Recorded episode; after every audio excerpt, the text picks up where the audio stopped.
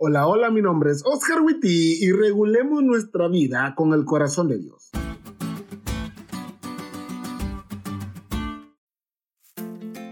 Hay ocasiones en las que sentimos que las oportunidades se nos acabaron y nos equivocamos tanto y decepcionamos de tal forma que ya no hay quien confíe en nosotros y ya no hay nada que podamos hacer para salir de esa situación.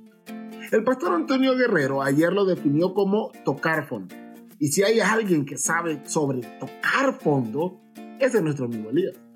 Como vimos ayer, el gran profeta que había hecho descender fuego del cielo y había reivindicado el nombre de Dios ante Israel, ahora está abajo de un enebro después de una loca carrera sin rumbo preciso.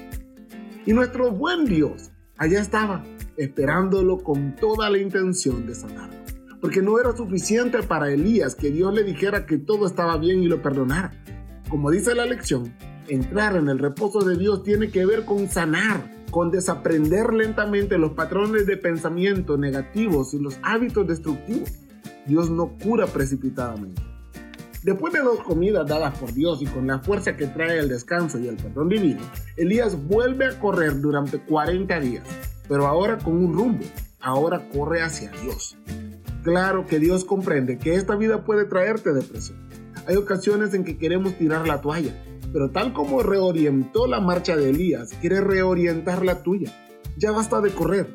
Este no es el final y Dios lo sabe. Así como a Elías todavía le quedaban reyes por ungir y un sucesor por elegir, y le faltaba hacer descender fuego del cielo una vez más, también Dios a vos te quiere asegurar que hay más vida después de esta situación. Todavía encontrarás el amor después de esta ruptura. Sí, encontrarás a alguien que te ame de verdad hay más que ese trabajo que acabas de perder y te aseguro que vas a encontrar otro y sí podrás terminar tu carrera universitaria. Este no es el final, pero debes aprender a regular tu vida con los ritmos de Dios. Y entonces, solo entonces, encontrarás su descanso.